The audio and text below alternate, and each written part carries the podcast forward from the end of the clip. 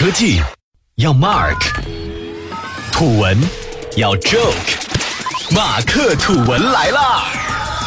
本节目由三十六克高迪传媒联合出品，喜马拉雅网独家播出。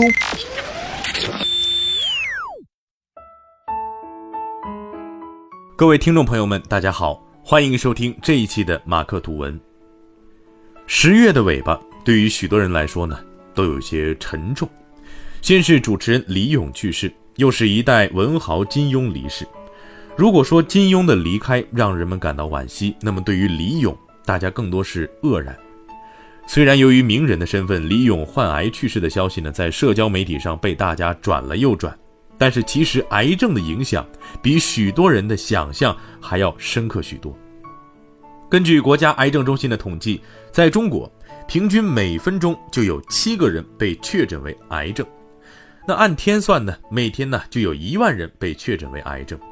如果具体到家庭，在一个有着两个孩子、一对夫妻、四位老人的八口之家中，这个家庭几乎可以肯定会有一个人患上癌症。所以，癌症这件事儿啊，其实已经深深地影响着每一个家庭。这听起来呢，或许让人胆战心惊，但其实伴随着癌症高发的底色，还有另一个让人稍感振奋的事实。在和癌症对抗的这场拉锯战中，人类已经取得了长足的进步。抗癌医疗技术的发展已经带动了世界范围内抗癌药的研发进程，中国药企也是入局者之一。或许有朋友还记得，在电影《我不是药神》的结尾，外国药企的抗癌药已经被获准进入医保。药神的原型故事发生在2004年，那时候虽然外企的抗癌药已经在国际上应用广泛。但中国的本土药企们还并没有大批量的投身于抗癌药的研发，他们更多是在制造仿制药。然而，将时光转回到此刻，如果一切顺利，第一批国产抗癌药距离正式上市只有短短几个月的时间了，不是在二零一八年年底，就是在二零一九年年初。那么，在这十四年里，到底发生了怎样的故事，才让中国药企生产的抗癌药恰好在这个时间点出现在了国人的视野中？这其中有三个关键因素。首先是技术。如果说有什么东西可以快速催生一个行业，那么一定是科学技术。医疗行业也不例外。在最近十年的人类抗癌历史上，PD-1 是一个关键名词。它是一种新被发现的被癌症细胞携带的分子。癌症细胞可以用它去骗过人体的免疫细胞，以逃避攻击。这个划时代的抗癌发现，催生了一次全球范围内的抗癌新药研发浪潮。从2014年第一个 PD-1 抑制剂的上市开始，目前全球的药品市场已经有超过1500个 PD-1 临床试验项目同时开展。而了解中国抗癌市场需求的中国药企，也成为了入局者之一。技术的加持让中国药企有了研究抗癌药的确切方向，但人才匮乏和政策滞后这两个关键性问题一直没有得到解决。直到在2008年，中国政府正式开启了千人计划，引进了七千多名医药人才，这七千人才成为了中国药企保障研究进度的生力军。但是，研究新药是一个漫长又烧钱的过程。从技术的萌发到进入临床试验，每一步药企都面临着资金链断裂的危险，尤其是排队等待药监部门的临床试验审批，这个过程会让许多药企暴露在被耗死的风险之中。事情在二零一五年有了转机，这年七月，药监局推出了一场史上最严的数据核查，药监局要求临床试验项目自查，如有问题主动撤回。否则，一旦抽查出问题，就会受到三年内不受理申请、吊销药物临床试验机构资格的严厉惩罚。就是这个看似严厉的新政，使得积压的临床申请数从两万多个锐减到八千个左右。这样做的结果是加快了药监局对新药进入临床试验的审批速度，从而缩短药品上市前的等待时间。对药企来说，无疑是个好消息。药品上市意味着商业化和市场回报，这两点也是投资人最关注的。刚好恰逢二零一八年经济下行，以往在一级市场不温不火的药企，在此时更成了投资人眼中为数不多的可投标的。这样一来，技术、政策、资本三环元素全部到位，一些中国药企在这三方背景的加持下，终于生产出了可以在一八年底或者一九年初上市的国产抗癌药。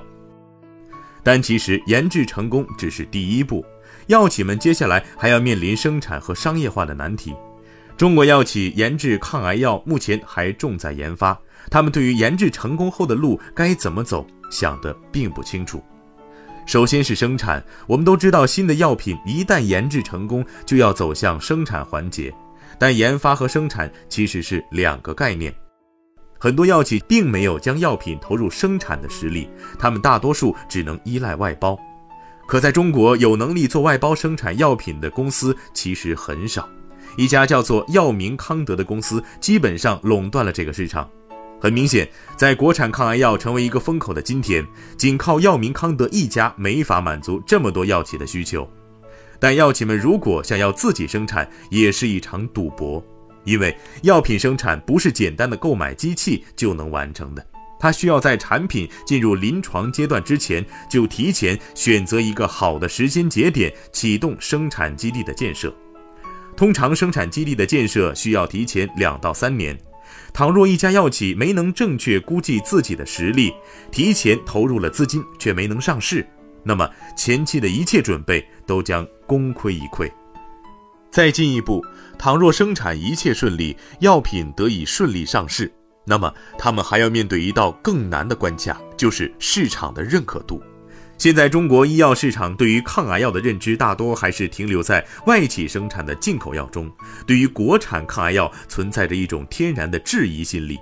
一个例子就是，许多时候中国药企尝试和医院、药店进行接触，得到的大多是否定态度。因为没有谁会轻易相信没有使用先例的国产药，尤其是在国内医患关系如此紧张的情况下，没有使用先例就意味着没有明确的药效成果。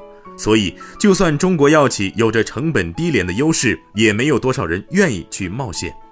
再加上进口抗癌药也在国内不断降价，国产抗癌药到底能保有多少价格优势，也是个未知。等到药品真的上市，到底会有多少人愿意为了稍微低廉一些的价格而买国产药呢？没人能给出确切的答案。所以，中国药企制造抗癌药现在只走到了研制的第一步，之后能不能顺利生产，生产之后能不能卖得好，药企能不能在市场竞争中活下去，通通都是难题。中国药企们并非没有意识到这些，但此刻成功造出药品是他们最大的信念。毕竟，只有先攥紧了微光，才有谈宇宙的权利。好了，这一期的马克吐文就是这样，咱们下期不见不散。